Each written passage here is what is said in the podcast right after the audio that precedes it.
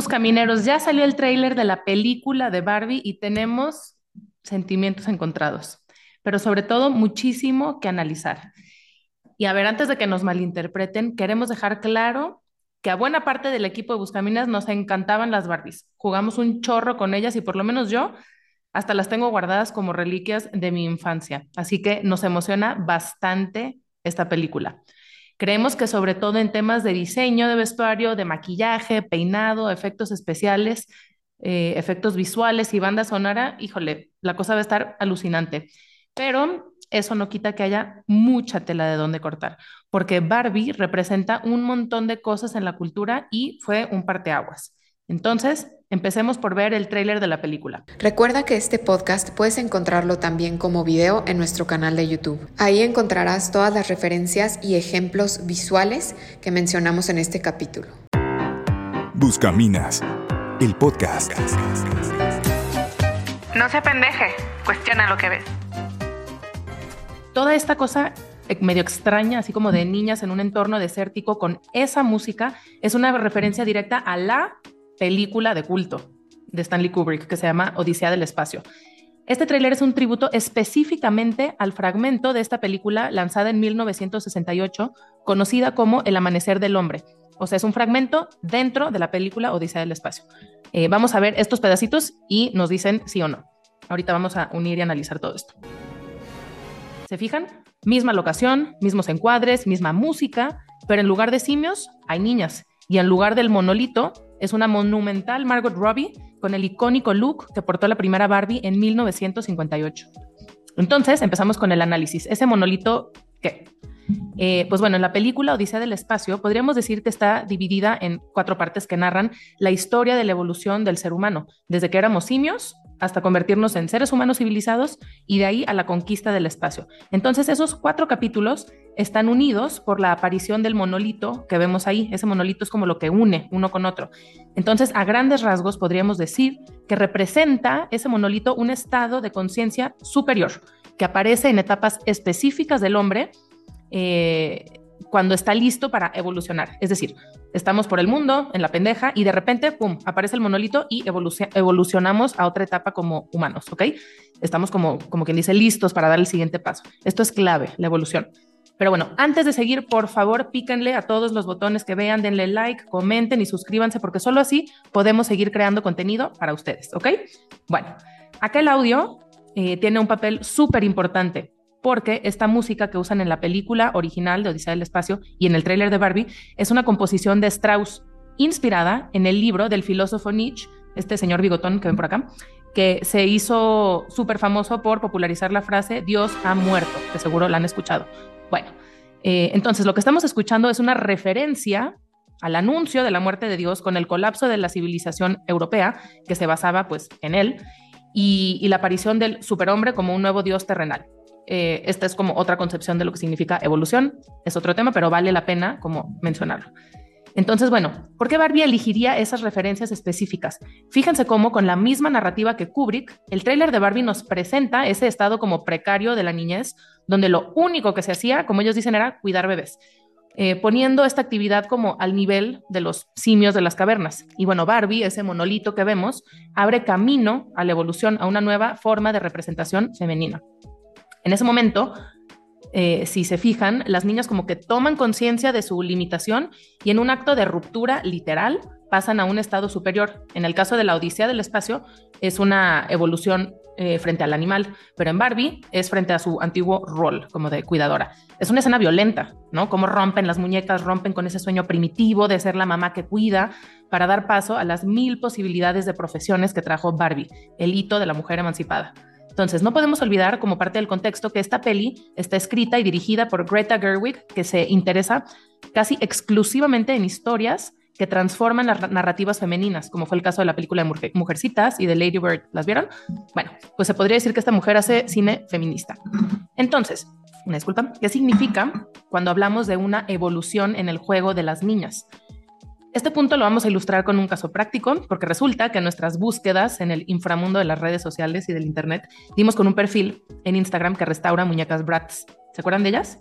Bueno, francamente a nosotras pues nunca nos han gustado como esas mini Kardashians, pero pues tampoco les dábamos como que mucha importancia hasta que vimos ese antes y después, porque nos impactó muchísimo cómo un mismo molde de muñeca puede convertirse en algo tan distinto dependiendo de la intención que se deposite sobre ella.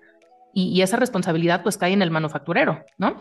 Entonces, pues fíjense, ¿no? Cómo, cómo un mismo molde puede representar esto o puede representar esto. Este, este proyecto estuvo a cargo de una mamá de Australia que empezó hace unos años eh, su negocio que le llamó Tree Change Dolls sin ninguna expectativa ni ninguna intención de lanzar una crítica ni nada, simplemente ella como que quería darle una segunda vida a las muñecas, que casi siempre las conseguía en tiendas de segunda mano, y pues con un look un poquito más aterrizado, en palabras de ella. Quería como que reciclar juguetes y pues ya está, nada complicado. Y ella cambiaba las caritas de las muñecas, su mamá le tejía la ropa para vestirlas y su esposo la motivó a subir su trabajo a Facebook, a abrir una tienda en Etsy y de repente, ¡pum!, estas muñecas rompieron el internet este, llegaron medios de, medios de comunicación de, distintos lugares y, pues bueno, se volvieron famosas. Entonces, esto nos habla de que la gente vio algo valioso en el trabajo de esta señora, en, en, la importancia de regresar al juego sencillo y sin pretensiones. De cierta forma, lo que Sonia y su mamá hacen es devolverle la inocencia a la muñeca, también a la dueña de la muñeca y al juego en general. Eso es pues algo muy lindo. Y si se fijan, pues sin duda las muñecas restauradas se ven como más antiguas, entonces, como que nos quedamos pensando, a ver, pues esto tiene muchísimo que ver con Barbie. ¿Qué función cumplían antes las muñecas y cuál función cumplen ahora? Podríamos decir que en términos generales, las muñecas sirven en la infancia para tres cosas. Uno, como compañía. Dos, como identificación, como una extensión o un reflejo de mí. Y por último, de role play, que esto en español significa juego de roles, o sea, interpretar a alguien. Y aquí es donde se pone interesante la cosa, porque pues sí, Barbie trajo con ella una revolución sobre todo en esta última parte que nos permitió como niñas vernos representadas en cualquier profesión, desde astronautas hasta entrenadora de delfines, que para mí siempre fue mi sueño tener esa Barbie, pero nunca me la trajo Santa. Entonces, bueno, todo chido, aplausos para Barbie, pero no podemos dejar de ver que mientras este tipo de muñecas de bebés estimulan un tipo de roleplay enfocado al cuidado, estándar de vamos a jugar al doctor, a la casita, a la mamá, bueno, este tipo de roleplay saca a las niñas de sí mismas y las hace como más empáticas a las necesidades de otros, están como al cuidado o al pendiente de alguien más. En cambio, este otro tipo de muñecas estimula un roleplay mucho más superficial, donde el foco está en la apariencia física, en pasarla bien, en gastar dinero, pues tal vez porque muchas personas creen que cuidar a un bebé de juguetes sexista o que refuerza los estereotipos de género, entonces el mercado pues nos ofrece esta versión de muñecas emancipadas con un estilo de vida súper exclusivo. Háblenme de esta Bratz versión Baby que salió después del éxito arrasador de las otras. Trae como un biberón, pero también trae maquillaje, chamarra de piel, uñas pintadas, o sea, como que no hace sentido. Pero bueno, el tema es que esta glamorización del juego abre la puerta a otro tipo de problemas. Cuando se busca llamar la atención de las niñas con productos muy adornados y brillantes y llenos de glitter, pero que apelan a intereses y preocupaciones de la adolescencia o incluso de la edad adulta, no de niñas. ¿Cómo conquistar hombres, maquillarse, viajar, gastar dinero, vestir a la moda? ¿Qué pedo? O sea, ahí ya estamos entrando a un terreno de grooming o, como diría Emma Rush, una especialista en ética de la Universidad de Charles Sturt de Australia, ella le llama esto filia corporativa. Ella usa este término muy fuerte para describir la acción que llevan a cabo las empresas que venden productos a niños de forma sexualizada. Al empujar desde temprana edad eh, intereses y preocupaciones propios de la adolescencia o de la edad adulta, haciendo que pierdan ese importante periodo de la infancia. Esto es muy fuerte. El caso de las muñecas LOL Surprise, que es de la misma empresa que Bratz, es perfecto para ejemplificarlo.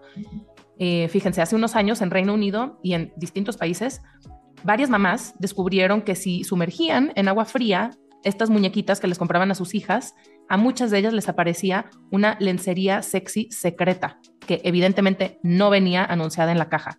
Y a, y a unas muñequitas hasta se les marcaban los pezones. Híjole, esto es súper perturbador porque son muñequitas con cuerpo de bebés. Vean cómo esta tiene cintas de precaución alrededor de sus partes privadas y grilletes en las muñecas, como esta onda de juego de sumisión.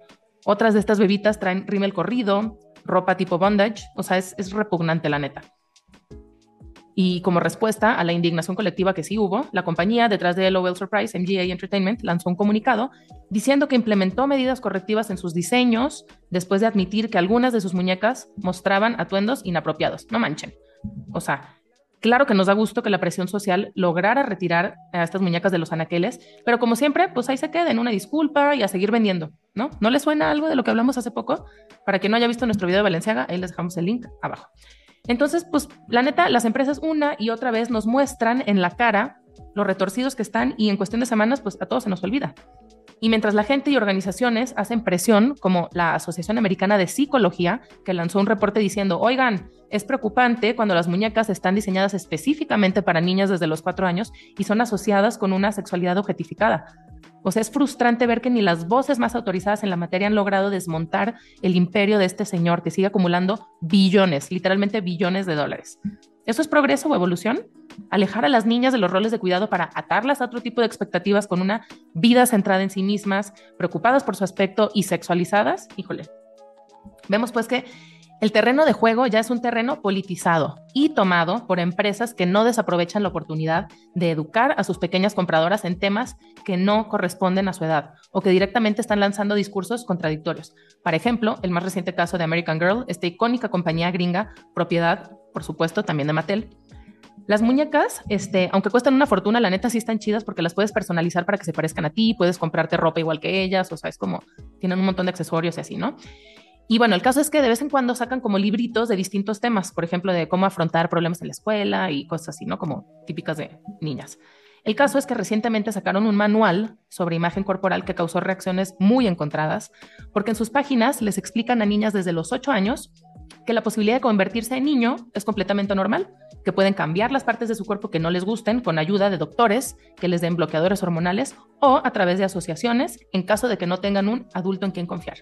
Híjole, o sea, un libro de imagen corporal, literalmente la portada dice cómo amarte a ti misma, vivir al máximo y celebrar toda clase de cuerpos. O sea, en la época del body positive, la opción de la aceptación se convierte en transformación esto, además de ser contradictorio en el lenguaje, responde a una visión adultocentrista muy particular, politizando en un terreno que es lo único que es propiedad de las infancias, el juego libre. Y bueno, volviendo ya a donde empezamos para redondear este tema, Barbie abrió un horizonte de posibilidades, claro, en el mundo de las muñecas, y eso está súper chido.